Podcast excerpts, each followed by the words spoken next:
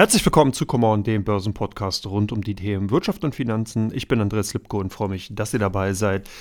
Ja, wir haben wieder sehr, sehr spannende Handelstage gesehen. Die Handelswoche war wieder von vielen, vielen Einflussfaktoren und Aspekten geprägt. Aber natürlich ist das altbekannte Dreigestirn Inflationsdynamik, Konjunkturerwartung und Zinspolitik der US-Fed und natürlich auch der EZB maßgeblich und natürlich kursbestimmend. Aber nichtsdestotrotz auch hier viele Impulse, viele Indikationen die genau dieses Dreigestirn immer wieder neu ordnen, neu gewichten, sodass man also fast börsentäglich immer wieder vor der Aufgabe steht, ihm zu gucken, was wird heute gespielt, welche Karte ist wichtig und ja, vor allen Dingen, was ist Trumpf, um es mal so zu formulieren. Und da haben wir gestern am Donnerstag dann doch sehr, sehr interessante, weil natürlich auch ja, wie soll man sagen, auseinanderweichende Aussagen von Seiten der US-Fed-Vertreter gehört, waren eben Bostich und ähm, Waller, die darauf hingewiesen haben, dass man von Seiten der Fed zwar weiterhin die Zinsen anheben wird, weil man eben sieht, dass in den USA ein sehr, sehr fester Arbeitsmarkt vorherrscht, der eng ist. Wir haben auch Arbeitsmarktdaten dahingehend gesehen, die aufzeigen, dass die Neuanträge auf äh, Arbeitslosenunterstützung bzw. Erstanträge auf Arbeitslosenunterstützung äh, weiterhin relativ gering sind, aber dass mittlerweile auch schon die Lohnkosten anfangen zu steigen. Das heißt, man hat hier die Gefahr einer klassischen Lohnpreisspirale. Also die Menschen, die in Lohn und Brot stehen, müssen in irgendeiner Form ja angeködert werden. Wir haben halt eine sehr, sehr niedrige Arbeitslosenquote in den USA. Das bedeutet, dass eben Fach- und Führungskräfte in dieser Form nicht mehr so frei zur Verfügung stehen, wie sich das die Unternehmen wünschen. Das heißt, man muss dann eben nachbessern und das passiert natürlich infolge von Preis beziehungsweise dann eben Lohn- und Gehaltssteigerung und die zeigen sich dann eben bei diesen Lohnkosten auch wieder beziehungsweise sind natürlich andere Aspekte mit dafür verantwortlich, dass diese steigen. Es können Gesundheitspläne sein, die zukünftig mit an oder die dann bei einer Neueinstellung mit angeboten werden und die dann insgesamt natürlich das ganze Lohngefälle insgesamt anheben. Und das führt natürlich dann im Umkehrschluss dazu, dass Unternehmen schauen, wie kann ich diese gestiegene Kostenseite entsprechend kompensieren? Wie kann ich die Margen weiterhin hochhalten? Na, indem man eben dann die Endproduktseite, also die Verbraucherpreisseite entsprechend anhebt und damit den Inflationsdruck weiter Vorschub leistet. Also das ist so ein bisschen die Situation. Die US-Fed reagiert drauf. Waller dahingehend ganz klarer Befürworter für weitere Zinsschritte und daraufhin nochmal hingewiesen, dass man das im Auge haben wird, dass man hier eigentlich genau das auch weiterhin beobachten wird, was jetzt schon, schon äh, Jerome Powell bereits angekündigt hat. Man wird also auf die harten Fakten gucken und entsprechend dann reagieren. Sprich, bei der nächsten FED-Sitzung am 22. März darf man natürlich dann mit einer Zinsanhebung rechnen, ob es 50 oder 25 Basispunkte wären. Das wird sich tatsächlich zeigen. Ich könnte mir vorstellen, der Markt klar rechnet mit 50 Basispunkten, 25 könnten es aber auch werden, weil wir nämlich doch noch einige Dorwische, einige taubenhaftere Vertreter auch bei der US-Fed vorfinden wie zum Beispiel dann hier der Vertreter aus Atlanta, Raphael Bostich, der eben darauf hingewiesen hat, dass man sich sogar vorstellen könnte, eher mit kleineren Zinsschritten vorzugehen und vielleicht sogar auch eine Zinspause mit einzulegen. Das heißt, man hatte ja vorher schon den Markt darauf vorbereitet, dass man ein, mit einer längeren Phase rechnet der Zinsanhebung. Das Ganze kann sich dann tatsächlich noch über 2023 hinausstrecken. Man rechnet auch damit, dass die Inflation insgesamt über der gesteckten Zielzone von 2% tatsächlich bis 2025 bleiben könnte und man dann eben von Seiten der Notenbank dahingehend Handlungsbedarf hat. Also von daher sind diese Worte, die dann gewählt wurden, vielleicht auch wieder so ein Akt des Wording. Die Notenbank, gerade die US-Fed, ist ja dafür bekannt, dass man eben versucht, durch Verbalinterventionen und Attacken natürlich entsprechend dann auch äh, schon ja den eigentlichen oder wirklich den ähm, effektiven Zinsschritten vorauszueilen, dass man hier also die Marktteilnehmer schon mal darauf vorbereitet, dass eben die Finanzmärkte entsprechend größere Reaktionen dann eben auf die tatsächlichen Zinsaktionen nicht so heftig ausfallen, wie man es eben noch vor einigen Jahren gesehen hatte. Also das ist eigentlich eine ganz interessante, interessante Strategie, die so eine gewisse Glättung und eine gewisse Beruhigung reinbringt, weil eben die US-Fed oder die Notenbanken generell natürlich nichts davon haben, wenn man hier hohe Volatilitäten erzeugt, wenn man entsprechend dann natürlich die Marktteilnehmer verunsichert.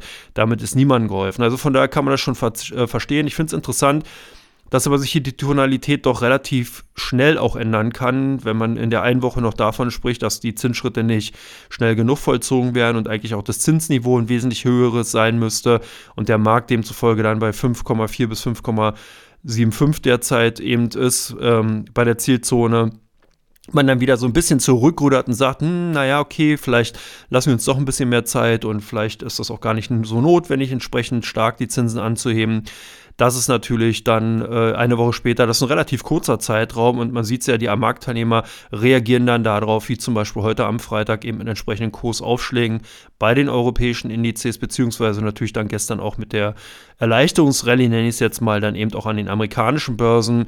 Und insgesamt bleibt das Thema auf jeden Fall omnipräsent. Das wird wirklich in 2023 auch so bleiben. Ich kann auch, glaube ich, noch keine Entwarnung bis zur Jahreshälfte gehen, geben, dass man eben hier genau mit dieser kurzfristigen, richtungswechselnden Strategie von Seiten der Notenbank einfach leben muss.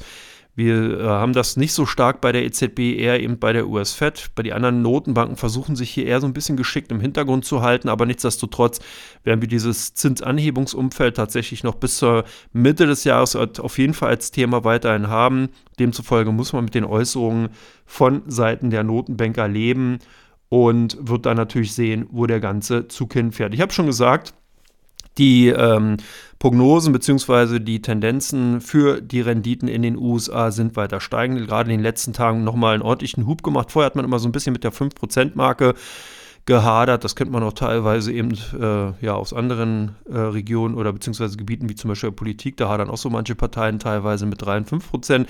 Jetzt ist es eben auch in der Finanzwelt so, dass die 5 Prozent-Hürde zumindest mal oder Marke äh, als Thema da ist und man ist schon drüber. Also zumindest ist es so, dass viele Marktteilnehmer sich dahingehend positionieren, was ich ja bereits schon im ersten, zur ersten Frage beantwortet oder beziehungsweise ausgeführt hatte dass man derzeit bei 5,4 bis 5,3 Viertel Prozent in den USA ist. Man nimmt also tatsächlich an, dass sogar bei einigen Marktteilnehmern die 6 vor dem Komma stehen könnte. Ich denke auch, dass das durchaus realistisch sein könnte, je nachdem, wie eben die bereits erwähnte Lohnpreisspirale sich dahingehend zeigt. Und diese Tendenz ist alles andere als gut als für Gold. Und deswegen auch hier das zweite Thema im Teil 1.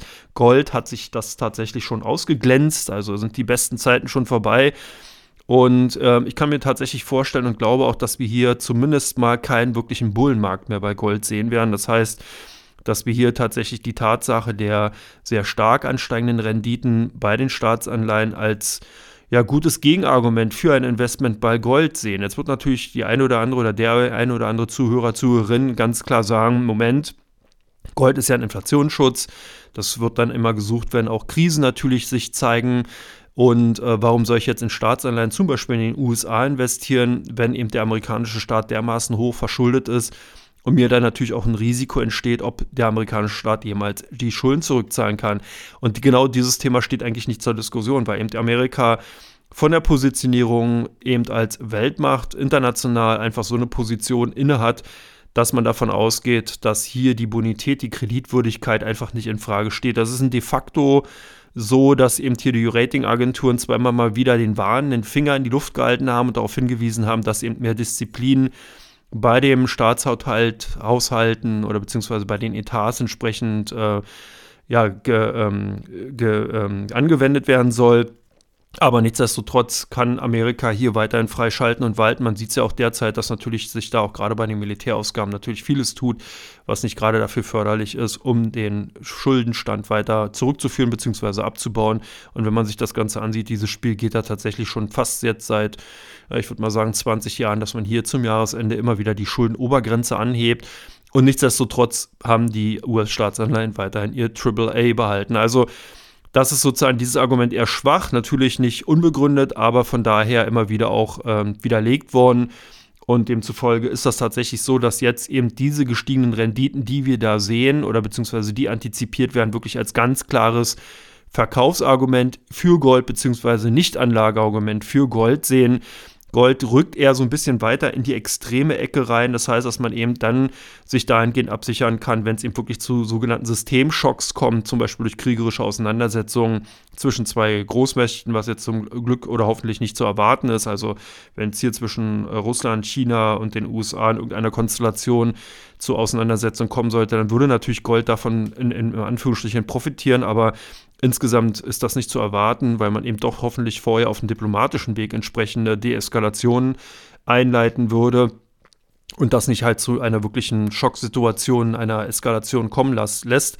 Da ist mich keinem mitgeholfen. Also von daher merkt man schon, also es muss schon ein sehr, sehr starkes Momentum in die Märkte reinkommen, sehr starker Impact, um eben hier auch eine Argumentation für Gold finden zu können. Es gibt halt immer mehr Investoren, die wirklich sagen, Gold bringt mir keine, äh, kein Cashflow rein, ich kriege hier keine Rendite, ich kann höchstens von Kurssteigerungen profitieren. Ich sehe genau diese Argumente, diese Gründe nicht, warum Gold jetzt eben steigen oder ansteigen sollte, der Nachfrage eben da sein sollte auch von der Technologieseite momentan eher mau. Das heißt, die Inflation äh, bzw. die Konjunkturentwicklung ist nicht gerade so, dass man sagt, okay, man geht eben von dem Anlageinstrument Gold weg, eben als Krisenvermögensaufbewahrungsanlageklasse äh, hin zu zum Beispiel einer höheren Nachfrage in Form von meineswegen, äh, meinetwegen Gold oder eben im Technologiesektor eben wegen der guten Leitungsfähigkeit. Äh, das ist derzeit auch nicht zu sehen, weil eben genau die Konjunktur ja auch hier so ein bisschen das Quäntchen an der, äh, oder beziehungsweise das Zünglein an der Waage ist und ähm, dahingehend sich jetzt rausstellen muss, ob tatsächlich die Konjunktur dann eben abgewürgt wird von den Zinsschritten, die man sieht, oder ob zumindest mal eine Robustheit eben gegeben ist, dass wir zumindest mal eine Stagnation sehen. Also von daher auch da kein wirkliches Kaufargument vorhanden und demzufolge würde ich mal die steile These wirklich aufrechthalten, dass ich mir vorstellen kann und auch sehe, dass Gold erstmal in den kommenden Monaten nicht mehr davon profitieren wird, dass eben zum Beispiel der US-Dollar zum äh, Euro abwerten könnte, weil einfach hier das Zinsniveau bzw. Renditeniveau insgesamt bei den Staatsanleihen so hoch ist, dass halt hier wirklich die Kaufargumentation für Gold einfach schwächer ist. Gold hatte zuletzt ja auch durch den starken Dollar schon ge gelitten. Jetzt halt nochmal zusätzlich eins drauf durch das höhere Renditeniveau und auch das antizipierte höhere äh, Renditeniveau. Also von daher denke ich mal, sind da tatsächlich die goldenen glänzenden Zeiten zumindest erstmal kurzfristig vorbei. Das Ganze wird sich natürlich dann entsprechend ändern, wie gesagt, wenn es eben äh, ja, irgendwelche politischen Einflüsse gibt, die man, die ich jetzt derzeit nicht voraussehen kann. Ähnliches, auch die Frage, Vorsicht bei Lithium, Eisenerz, der neue heiße Scheiß, äh, so die Formulierung. Ähm, hier kann man natürlich sehen, wenn man sich zum Beispiel den Innovation Day bei Tesla ansieht, dass Lithium natürlich nicht komplett eben wegzudenken ist. Das ist eben aufgrund der Eigenschaften von Lithium im äh, Autobatteriebereich bzw. im Akkubereich tatsächlich so, dass man hier erstmal keine größeren Ersatzstoffe sieht. Es wird zwar sehr, sehr äh, viel daran geforscht, aber nichtsdestotrotz ist Lithium, sind die Lithium-Ionen insgesamt noch in einer sehr, sehr starken Anwendung, obwohl man aber auch hier merkt, eben auch nochmal der Bezug auf den Tesla Innovation Day, dass eben auch Tesla natürlich versucht, da Kosten einzusparen. Lithium ist ein sehr teures äh, Metall, ein sehr toller, teurer und toller Rohstoff natürlich. Und da versuchen natürlich viele Unternehmen einfach durch zum Beispiel Mischformen in Form von Eisen, Lithium-Eisenphosphat-Batterien, sogenannten LFPs entsprechend ähm, oder beziehungsweise äh, die in der Kathode dann verbaut werden, entsprechend äh, Einsparungen vorzunehmen, dass also weniger Lithium insgesamt zur Anwendung kommt. Es gibt auch schon bereits erste Versuche, um äh, zum Beispiel Natrium auch, Natrium-Ionen als Ersatz mit einbringen zu können, was wesentlich günstiger äh, insgesamt wäre und was einfach auch dazu führen würde, dass diese Natrium-Ionen-Batterien einfach auch von der technologischen Seite ja sogenannte Drop-in-Technologie wesentlich schnell als Surrogat, als Ersatz dann eben für die bestehenden Produkte genommen werden kann. Also man müsste hier keinen großen Hassel, keinen großen Technologieumbau vornehmen und äh, die, ähm, die, die, die, der Drang, die Innovations, der Innovationsdruck dahinter ist doch sehr, sehr hoch. Es gibt einige honorige Forschungsinstitutionen, die sich damit auseinandersetzen und bereits wirklich damit in Hochdruck arbeiten. Es hängt halt, der Teufel steckt natürlich auch da im Detail, da spielt dann auch zukünftig Graphit eine ganz, ganz wichtige Rolle äh, wie das entsprechend verarbeitet werden kann, um eben diese ganzen ähm, Anoden-Kathoden-Problematik in den Griff zu bekommen. Also es tut sich halt hier eine Menge. Und ich denke, dass genau dieser Druck, der zum einen natürlich eben von der Kostenseite primär eben äh, in diesen Bereich reinkommt, als auch ganz wichtig natürlich der politische Druck, weil Lithium ja nicht gerade unproblematisch abgebaut wird. Also hier natürlich auch immer wieder in Regionen, die ähm, dann eben ähm, politisch ähm, schwierig sind, beziehungsweise auch unter umweltverschmutzenden Gegebenheiten entsprechend dann gewonnen wird und die äh, ganzen ähm, ja, die, äh, das natürlich auch geopolitisch ein Thema ist, wo halt viele Staaten einfach dann natürlich auch immer wieder ein Fragezeichen hinterstellen, ob man das in dieser Form so dulden will.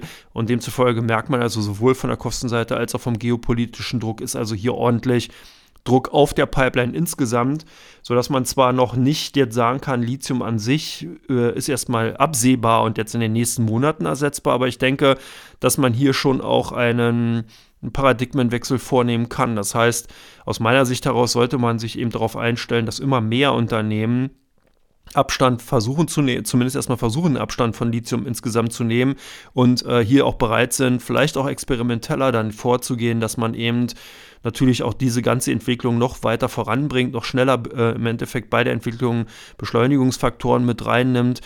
Wie gesagt, für mich war so ein bisschen das Wachküssen in dieser Richtung der Innovation Day von Tesla, der ja eben auch gleichzeitig dann nochmal zum Ausdruck gebracht hat, ja, die E-Mobilität insgesamt ist auf jeden Fall ein Wachstumssegment insgesamt, wird aber davon leben, dass man eben hier wesentlich stärker Effizienzen äh, noch hervorbringt, dass man also hier die Kosten für die Autos insgesamt runterbringt, reduziert, was Tesla ja auch vorhat, was aber auch die anderen Autobauer treffen wird. Und das kann man halt tatsächlich nur dadurch erreichen, dass man nicht nur vielleicht bei der Produktion insgesamt hochfährt, beziehungsweise dann eben durch die äh, Verfeinerung der äh, Bauprozesse natürlich Effizienzen schafft und damit eine höhere Skalierung eben bei der Produktion schafft, sondern eben natürlich auch bei den Ausgangsstoffen. Und da ist tatsächlich so, dass die Batterien, die Akkus, die im verbaut werden, hier der größte oder mit einer der größten Kostenblocks darstellen.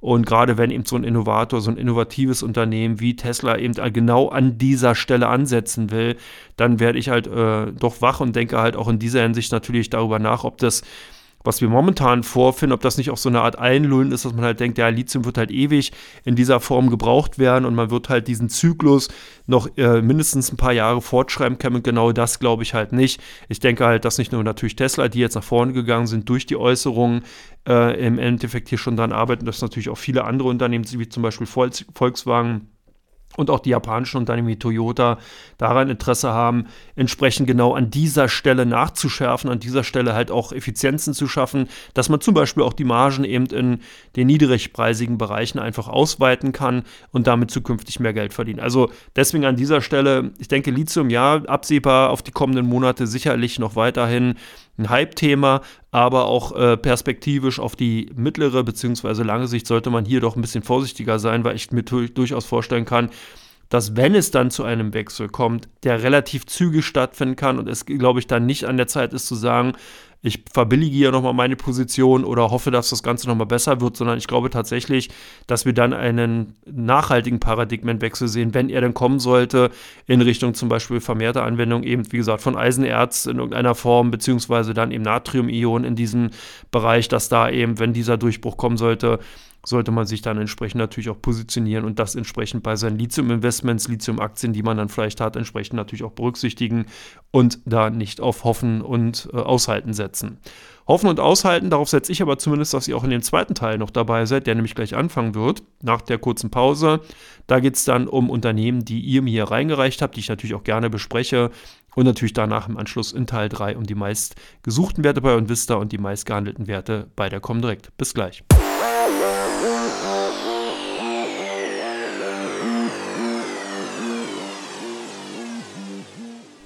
Herzlich willkommen zurück zu Teil 2 von Common, dem Börsenpodcast rund um die Themen Wirtschaft und Finanzen. Ich bin Andres Lipko und freue mich, dass ihr noch so ausgehalten habt. Hier zu Teil 2 und hier kommen eure fünf Wunschaktien für den zweiten Teil, die ich natürlich gerne aufnehme. Und die erste, ja, habe ich auch gerne genommen, natürlich die Commerzbank, das Mutterhaus von der Comdirect, wo ich ja insgesamt dann angestellt bin. Und ähm, ich freue mich natürlich auch, dass das Unternehmen, dass die Commerzbank seit dem 27. Februar wieder ein vollwertiges DAX 40-Mitglied ist. War es ja davor auch lange Zeit, musste dann aber 2018 den Platz räumen, weil man eben äh, ja einfach zu klein geworden ist, weil eben andere Unternehmen die Größe hatte, entsprechend in den DAX 40 aufgenommen zu werden. Damals waren die Kriterien noch ein bisschen anders. Jetzt hat man aber einige harte Kriterien eben mit reingenommen, die zumindest mal die Rückkehr ermöglicht haben.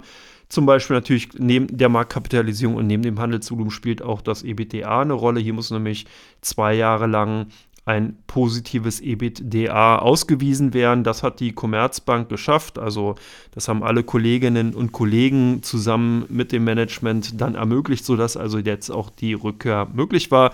Aktienkapitalisierung entsprechend hoch, Handelsvolumen entsprechend gestiegen.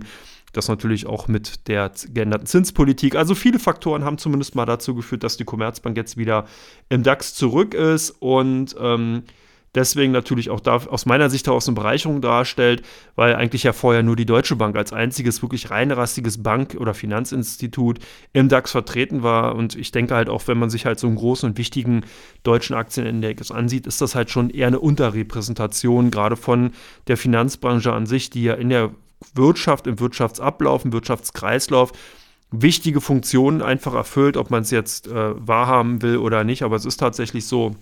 Und demzufolge ist das auf jeden Fall mal begrüßenswert. Ich finde es gut. Jetzt natürlich die Frage, wie geht es weiter? Die hehren Ziele, die sich das Management von Commerzbank insgesamt vorgenommen hat, haben, sind auch größtenteils erfüllt worden. Das ist natürlich auch eine schöne Nachricht. Also das heißt, man hat hier eine enorm starke äh, Restrukturierung vorgenommen, man hat Kosten eingespart, man hat sich natürlich auch neu positioniert. Das heißt dann eben eher den Fokus auf das Privatkundengeschäft wieder gelegt. Man hat sich von großenteils Investmentbankings gelöst und so weiter. Also wirklich ein ganz schöner Schub, eine ganz schöne äh, Arbeit, die da auch insgesamt vorangetrieben wurde, die natürlich dann ohne den einzelnen Mitarbeitern insgesamt gar nicht ermöglicht worden wäre oder möglich gewesen wäre. Von daher eigentlich die Situation insgesamt jetzt schon ganz spannend und gut. Hier soll man aber natürlich jetzt auch nicht äh, zu sehr euphorisch werden. Insgesamt ist die Situation auf jeden Fall entspannter als noch vor einigen Jahren. Das kann man mit Sicherheit so sagen, wenn man sich auch die Zahlen insgesamt ansieht. Von daher denke ich, dass äh, die Rückkehr durchaus gut ist. Ich denke auch, dass die Aktienkurse sich auch in Zukunft weiter positiv gestalten werden. Das hat natürlich zum einen damit zu tun, weil wir einfach eine positive Zinstendenz sehen, die jetzt gesamtwirtschaftlich natürlich insgesamt problematisch sein kann, wenn die Robustheit eben der Konjunktur in Europa leiden sollte. Aber wir sind in Europa ja auf einem Niveau, wo man noch ganz, ganz weit weg davon ist, dass man wirklich sagen kann, es wird ein gesamtwirtschaftliches Problem. Wir sind derzeit bei zweieinhalb Prozent. Das heißt, selbst alles, was in Richtung drei, dreieinhalb Prozent ist, dürfte zumindest mal verkraftbar sein von einer normalen Wirtschaft, volkswirtschaftlichen Leistung in Gesamteuropa, in der gesamten EWU. Also von daher ist das natürlich dann jetzt erstmal kein wirklich latent hartes Thema, aber es ist natürlich ein Thema, was für die Banken positiv ist, was für Versicherungswerte positiv ist. Also das heißt, solange der Zinstrend in diese Richtung geht, kann man davon ausgehen, dass die Banken, also dann natürlich auch die Commerzbank, davon profitieren werden. Und von daher finde ich die Aktien insgesamt interessant, obwohl ich hier keine natürlich Kaufempfehlung in der Form sowieso nicht ausspreche und ich natürlich auch vorsichtig sein muss, weil ich ja selber bei dem Institut angestellt bin. Aber ich kann natürlich auch, denke ich mal, Positives über das Institut sagen. Lange Zeit wurde eigentlich nur auf die Commerzbank draufgekloppt, beziehungsweise auf die Banken insgesamt. Deswegen finde ich es eigentlich auch mal ganz spannend und erwähnenswert, dass man auch mal was Positives im Endeffekt sagen kann, wenn es eben auch was Positives zu berichten gibt. Und das ist aus meiner Sicht heraus so, die Rückkehr in den DAX 40 ist gut. Man hat es gesehen, die Aktien sind auch sehr stark angestiegen. Das heißt, viele institutionelle Investoren haben die Aktien gekauft. Ich denke, die Perspektiven für, die, für das Institut ist gut. Man hat motivierte Mitarbeiter, man hat gutes und positives Management. Also von daher denke ich mal, wäre das äh, weiterhin eine Argumentation, der man folgen kann. Zweites Institut, die Lufthansa, hebt wieder ab. Ja, ist ja auch nicht neu. Wer den Podcast hier hört, kennt meine Meinung zu den Fluggesellschaften und gerade zu der Lufthansa. Die hatte ich bereits im vergangenen Jahr des Öfteren hier auch schon mal positiv erwähnt. Lufthansa jetzt mit Zahlen gekommen. Die Lufthansa hat nach zwei Verlustjahren in der Co oder nach der Corona-Krise 2022 auch wieder Gewinne erzielt, und zwar 1,5 Milliarden Euro. Und das ist natürlich ein ordentlicher Schub, ein ordentlicher Schluck aus der Pulle dank der Erholung der Tickets-Nachfragen konnten also Rekordergebnisse eben auch bei Fracht und Wartung erreicht werden und damit ein bereinigter operativer Gewinn eben von diesen besagten gut 1,5 Milliarden Euro auf bereinigten EBIT-Basis. Und damit traf die Lufthansa ähm, ja, die, die Erwartungen, beziehungsweise damit konnte man die Erwartungen mehr als erfüllen. Hatte ja dreimal schon bereits im vergangenen Jahr die Prognosen erhöht und das ist natürlich immer auch ein gutes Momentum. Das heißt, wenn man eben Unternehmen hat, die dann in der Situation sind, in der komfortablen Situation wirklich die Prognose erhöhen zu können und was ganz wichtig ist, diese dann nochmal auch übertreffen zu können, zeigt das natürlich ganz klar, dass es ein positives Momentum ist, was bei den Aktien, was bei dem operativen Geschäft insgesamt gerade zu sehen ist. Und ich denke, dass das Ganze auch zumindest mal weiter Fortbestand haben wird. Die Lufthansa, darüber hatte ich ja gerade deswegen auch im letzten Jahr schon hingewiesen, hat natürlich durch diese harte Schrumpfkur, durch diese harten Jahre eben 2021 wirklich eine extrem gute Leistung gezeigt, dass man eben Kosten reduziert hat, dass man effizienter geworden ist, dass man viele äh, Maßnahmen einfach getroffen hat, um eben durch so eine schwere Krise durchzukommen. Und hier waren wirklich natürlich gerade die Reisebranche bzw. die Fluglinien extrem hart getroffen. Ihr könnt euch hoffentlich noch dran entsinnen, was damals eben im internationalen Flugverkehr los war, nämlich so gut wie gar nichts. Große Airlines haben wirklich äh, heftige Einschnitte hinnehmen müssen. Lufthansa hatte eben auch dahingehend Staatsgelder nehmen müssen, die man dann wieder zurückgezahlt hatte. Also wirklich auch auf der bilanziellen Seite wirklich sehr, sehr äh, heftige äh, Akte, die man da durchgezogen hatte. Aber es hat eben gewirkt. Und auch der Umsatz ist weltweit äh, oder konzernweit um 95 Prozent auf 32,8 Milliarden Euro angestiegen. Also unterm Strich ein Überschuss von 791 Millionen Euro hängen geblieben, nach einem Verlust von knapp 2,2 Milliarden ein Jahr zuvor. Also das ist schon, das sind Zahlen, die kann man, also die muss man sich wirklich auf der Zunge zergehen lassen. Umsatzwachstum oder beziehungsweise ja doch Umsatzwachstum konzernweit von 95 Prozent aus minus 2,2 Millionen plus 7, oder 791 Millionen gemacht. Das sind, das ist schon ein ordentlicher Turnaround. Und deswegen denke ich halt auch, die Lufthansa ist auf einem guten Weg. Ich glaube auch, dass äh, sich das in diesem Jahr, in 2023 weiter fortsetzen wird und äh, aus meiner Sicht daraus sind die Aktien oder beziehungsweise die Gesellschaft nicht nur abgehoben oder beziehungsweise eben jetzt äh, die entsprechend dann gut gestartet, sondern sind auf dem besten Weg, eben zumindest mal wieder in alte Kursregionen zurückzukommen, da wo sie eigentlich auch hingehören. Und von daher finde ich die Aktien dahingehend weiter spannend. Das nächste Unternehmen an dieser Stelle auch einmal vorgekommen, ist schon einige Zeit her, Okta was haben NG, HD, äh, HDI und Just Eat Takeaway MGM Resource gemeinsam? Genau, sie sind bei Okta Kunden. Und Okta, was machen die? Es ist ein Cloud-Software-Anbieter, der Unternehmen dabei hilft, die Benutzerauthentifizierung in Anwendungen zu verwalten und abzusichern. Hört sich ein bisschen sperrig an. Muss man sich aber so vorstellen, große Unternehmen wie jetzt gerade die benannten NG, HDI, Just Takeaways, MGM Ressort, also ganz, aus ganz, ganz vielen Bereichen, haben natürlich viele Mitarbeiter, die auf entsprechende Anwendungen zurück oder eben entsprechend natürlich zur Arbeit nutzen, zurückgreifen müssen, haben aber vielleicht auch Kunden oder entsprechende Dienstleister, die ebenfalls auf die Anwendung zurückgreifen müssen. Und das ist natürlich problematisch. Da kann man nicht sagen, hier nutzt mal dann eben eventuell unser äh, Unternehmenspasswort, um entsprechend dann die Anwendung nutzen zu können, sondern man braucht einen Dienstleister, der diese ganzen verschiedenen Anwender entsprechend unter einen Hut zu äh, bringen kann, entsprechende Identitäten vergibt, damit man über einen sogenannten oder über einen Layer, der da drüber liegt, auf diese Anwendung zurückgreifen kann. Also es ist halt nicht so, wie man es vielleicht persönlich kennt, dass man sagt, hier kann man eben die Mutti auf dem, mit dem Account von dem Papa da eben irgendwie auf den Gmail-Account zurückgreifen. So funktioniert es halt nicht, sondern man muss natürlich hier sehen, dass dann entsprechend dann ein Unternehmen Dienstleister A entsprechend dann eben in die Infrastruktur oder beziehungsweise in die Softwarestruktur von Unternehmen B eben äh, entsprechend rein oder zurückgreifen muss, um vielleicht bestimmte Bestellprozesse oder äh, andere äh, Prozesse dann natürlich anstoßen zu können.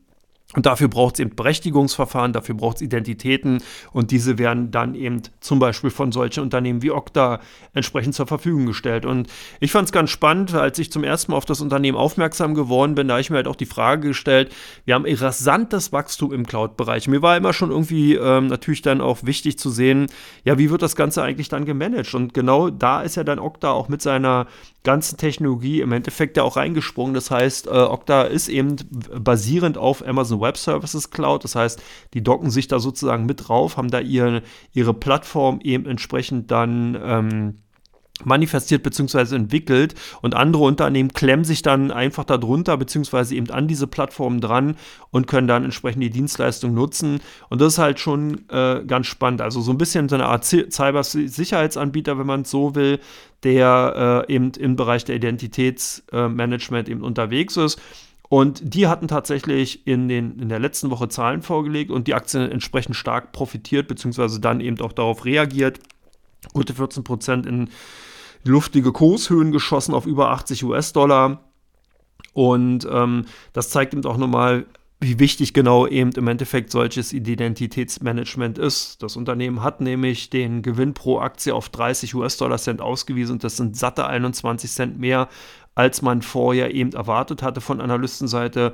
Umsatzerlöse in Höhe von 510 Millionen US-Dollar und äh, damit die Prognosen äh, auf jeden Fall ganz klar übertroffen. Die lagen nämlich nur bei 490 Millionen US-Dollar. Ganz, ganz spannend, was sich da tut. Gebühreneinnahmen aus Abos sind um 33 Prozent auf 495 Millionen US-Dollar angestiegen.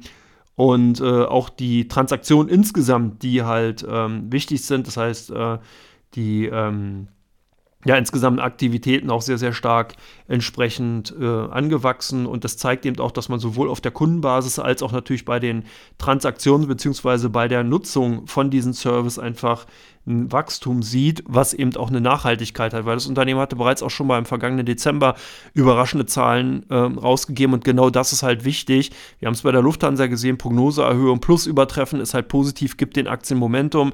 Auch bei Okta scheint sich zumindest mal so ähnliche Tendenz rauszukristallisieren. Das heißt, wir haben im vergangenen Dezember schon mal bessere Zahlen gesehen, als man vorher befürchtet oder erwartet hatte. Wir haben das jetzt im äh, Februar bzw. März erneut gesehen, die Aktien daraufhin wieder positiv angesprungen. Das heißt, solche Situationen sind natürlich äußerst spannend, wenn man eben gerade in so einem aktuellen, doch schwer fassbaren Marktumfeld agiert und dann natürlich auch auf Unternehmen aufmerksam werden will, die eben eine Nachhaltigkeit, eine Robustheit vielleicht darbieten, dann sind solche Unternehmen natürlich dann auch wichtig und demzufolge die Okta hier an dieser Stelle auch nochmal ganz klar eben äh, mit dabei. Das dritte Unternehmen, die Salesforce, lange Zeit doch in Probleme reingekommen, weil man einfach hier viel zu viel zu tun hatte mit den Integrationen der ganzen Übernahmen, die man getätigt hatte. Man hat natürlich auch unter dem schwächeren Konjunkturumfeld gelitten. Und das heißt, die Aktien sind ja auch gerade in 2022 wirklich massiv unter die Räder gekommen. Jetzt gab es aber auch wieder Zahlen, Ergebnisse, Prognosen für das äh, vierte Quartal des Softwareherstellers waren besser als befürchtet. Also hier konnte man zumindest mal die äh, Erwartungen schlagen, was ganz wichtig ist, weil äh, der SAP-Konkurrent ja direkt ähm, doch einige aktivistische Investoren neuerdings an Bord hat. Third Point, Elliott Management und Starboard Value haben hier wirklich ordentlich Druck gemacht und haben eigentlich dem Unternehmen nochmal gezeigt, also ihr müsst jetzt hier mal ein bisschen euch an den Riemen reißen. Wir wollen entsprechende Performance sehen. Ihr seid ein großes Unternehmen, was eigentlich im Endeffekt sich in den letzten Jahren durch Innovation ausgezeichnet hat und die Priorität, die ihr jetzt gesetzt hat, dass man eben nur noch auf äh, Profitabilität setzt, ist halt im Endeffekt dann eine Strategie, die einfach dazu führt, nur noch Kosten zu äh, reduzieren und im Endeffekt den Innovationscharakter da auch so ein Stück weit rauszunehmen. Und das Ganze wurde dadurch also im Endeffekt ein bisschen aufgeweicht. Das führt auch dazu, dass viele von äh, dem äh, Management entsprechend aus dem Unternehmen ausgeschieden sind. Das war eigentlich auch so ein erstes Warnzeichen, wenn also wirklich honorige Manager, die schon lange im Unternehmen dabei sind, dann irgendwann das Handtuch werfen, dann kann man davon ausgehen, dass da halt im Endeffekt doch hier und da einige Problemchen vorherrschen, die etwas tiefer liegender sind und wo man einfach auch nicht so schnell eine Lösung herbeiführen kann. Und das sind natürlich alles Warnzeichen gewesen, die äh, die Salesforce zumindest mal in den letzten Monaten eher unter Druck gesetzt haben. Jetzt sieht es aber so aus, dass man eben hier, wenn man sich die Zahlen mal ansieht, äh, zumindest wieder auf dem Weg der Besserung unterwegs ist. Im abgelaufenen vierten Quartal konnte Salesforce den Umsatz äh, deutlich steigern um 14 Prozent auf 8,38 Milliarden ähm, US-Dollar. Gewinn pro Aktie lag auf bereinigter Basis bei 1,68 Dollar und ebenfalls 32 Cent höher als die Schätzung. Also auch hier eine positive Erwartungshaltung, die nochmal geschlagen wurde. Und ähm, ja, dahingehend eigentlich ganz, ganz wichtig. Man hatte ja angekündigt, dass man einige Niederlassungen schließen will und entsprechend auch Stellen abbaut. Das waren ungefähr 7000 Arbeitsplätze, die gestrichen werden sollten. Aber ähm, insgesamt zeigt es aber auch eben, dass eben zum einen natürlich die Kostenreduktion äh, funktioniert hat, aber eben auf der anderen Seite eben natürlich auch die Neupositionierung Positionierung bzw. Neuausrichtung dafür Sorge trägt, dass der Umsatz zumindest mal wieder ansteigen konnte und dass der Gewinn, die Gewinnentwicklung insgesamt sich eigentlich auch ganz äh, positiv darstellt. Also ich denke, Salesforce sollte man jetzt auch auf der Agenda haben für 2023, ist auch mal ganz wichtig. In den letzten Ausgaben habe ich immer eher so ein bisschen warnend den Finger gehoben und gesagt, hm, ob das schon nicht zu früh ist, in, im, im Endeffekt in den Aktien zu investieren, generell, also nicht jetzt bei Salesforce, sondern wieder in die Aktienmärkte zurückzukommen, ist natürlich immer so eine Sache gewesen. Insgesamt kann man aber sagen, dass sich hier und da doch schon einige Silberstreife äh, am Horizont zeigen, die durchaus interessant sind und die dann auch den Unternehmen eine Nachhaltigkeit bei der ähm, Kurserholung durchaus ähm, ermöglichen können. Last but not least Infineon. Infineon ganz spannend dahingehend, weil ja ein Unternehmen aus dem Halbleitersegment, aus dem Semiconductor-Bereich und äh, daraufhin hatte ich in den letzten Ausgaben öfters mal hingewiesen, dass man hier wirklich ganz genau hingucken muss. Also Halbleiter ist nicht gleich Halbleiter, sondern man muss sehen, wo positionieren sich die Unternehmen, wo haben sich die Unternehmen positioniert und wie stark schlägt der Schweinezyklus entsprechend bei dem operativen Geschäft von den einzelnen Unternehmen dann zu. Bei Infinity ist es derzeit so, dass man hier eine Übernahme angekündigt hat. Man möchte den kanadischen Hersteller Gen Systems für 830 Millionen US-Dollar übernehmen. Einige Analysten haben sich schon geäußert und gesagt, mh, hm, der auf Galliumnitrid basierte ähm, Systemhersteller bzw. ein Halbleiterhersteller könnte etwas teuer sein für diesen Preis. Also da muss man eben entsprechend sehen, wie schnell sich das Ganze amortisieren kann, zumal die Übernahmesumme in Cash bezahlt werden soll, also wirklich aus liquiden Mitteln, die der Konzern hat. Das ist natürlich dann erstmal eine Reduktion generell äh, von dem Bilanzwert bzw. von der Bilanzposition und muss sich halt zeigen, ob das Unternehmen, was dann integriert wird, wirklich tatsächlich so schnell dann eben auch Früchte tragen kann, dass sich halt die äh, entsprechende Amortisation relativ schnell eben einstellt. Infineon bzw. das Management ist relativ bullish für die Übernahme, weil das Unternehmen, was man übernehmen will, eben ein Spezialist im Bereich der Ladegeräte für Elektroautos, mobile Geräte, Solarwechselrichtern und der Stromversorgung von Rechenzentren eine ganz wesentliche Rolle spielt. Ähm, Galliumnitrid äh, gibt zusammen mit äh, Siliziumkarbid als Zukunftstechnologie bei der Steuerung des Stromverbrauchs unter anderem in Elektroautos und Ladestationen und mit dem Material können Energieverluste beim Laden verringert werden. Das ist also eine klassische Effizienztechnologie, die da oder Effizienztechnologie, die eben entsprechend ähm, äh, die entsprechend zur Anwendung kommen soll. Das erzielt man dadurch, dass die Abwärme, die eben bei solchen Ladeprozessen entsteht, eben reduziert werden, eben durch die Verwendung von Galliumnitrid und äh, das dann eben entsprechend natürlich weniger Strom bzw. Energieverbrauch nach sich zieht. Also eine ganz interessante Situation eigentlich schon. Der Markt hat bereits erstmal kurzzeitig negativ darauf reagiert, hat dann aber die Aktien doch ins Positive, ins, ins Plus gezogen. Ich denke, das ist auf jeden Fall interessant. Also hier zeigt Infineon mal wieder, dass man eben Abstand nimmt von dem eigentlichen Kerngeschäft und sich breiter aufstellt. Ich denke, eine ganz, ganz spannende Situation. Äh, ob das jetzt bereits schon der richtige Zeitpunkt ist, um in Infineon-Aktien einzusteigen, denke ich nicht. Ich würde hier wirklich noch einen Moment warten. Zumindest ist es so, wer die Aktien hat, es durfte zumindest hier eine weitere Argumentation haben, die Aktien zu halten.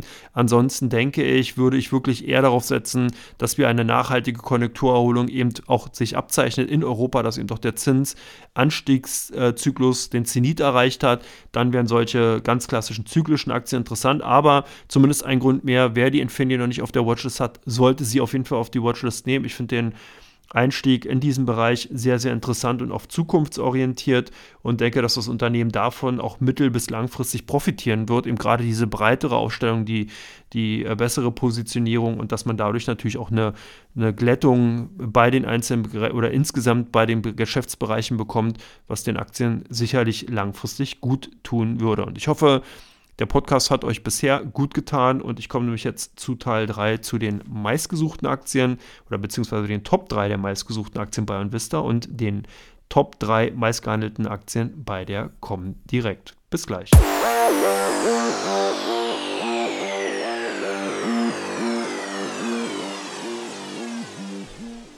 Herzlich willkommen zurück zu Come On, dem Börsenpodcast rund um die Themen Wirtschaft und Finanzen. Ich bin Andreas Lipko und ihr seid in Teil 3 von diesem Podcast und ich schaue jetzt mal, was bei OnVista auf den Top 3 der meistgesuchten Titel war und natürlich, wie soll es anders sein, Tesla, Tesla ganz weit vorne auf der Suchliste nach den heftigen Kursverlusten nach dem Innovation Day gucken natürlich hier Anleger in dem Forum nach, was könnten die Gründe sein, wie ist die Meinung der anderen Aktionäre oder der anderen Teilnehmer, sind die Aktien tatsächlich zu hart abgestraft worden, was passiert da noch? Also sehr, sehr kontroverse Diskussion, sicherlich ein Grund, auch da mal vorbeizuschauen, sich dem der Diskussion anzuschließen, auf jeden Fall die Aktien von Tesla unter den Top-Werten zu finden gewesen. Auf Platz 2 die Aktien von Covestro. Das operative Ergebnis dürfte im laufenden Jahr deutlich sinken, so teilte zumindest der DAX-Konzern gestern mit. Das führte dazu, dass man die Dividende jetzt streichen will. Und äh, hier ist hat das natürlich für einige Irritationen und Kursverluste an den Aktienmärkten geführt. Die Aktien heute zumindest am Freitag wieder leicht im Plus.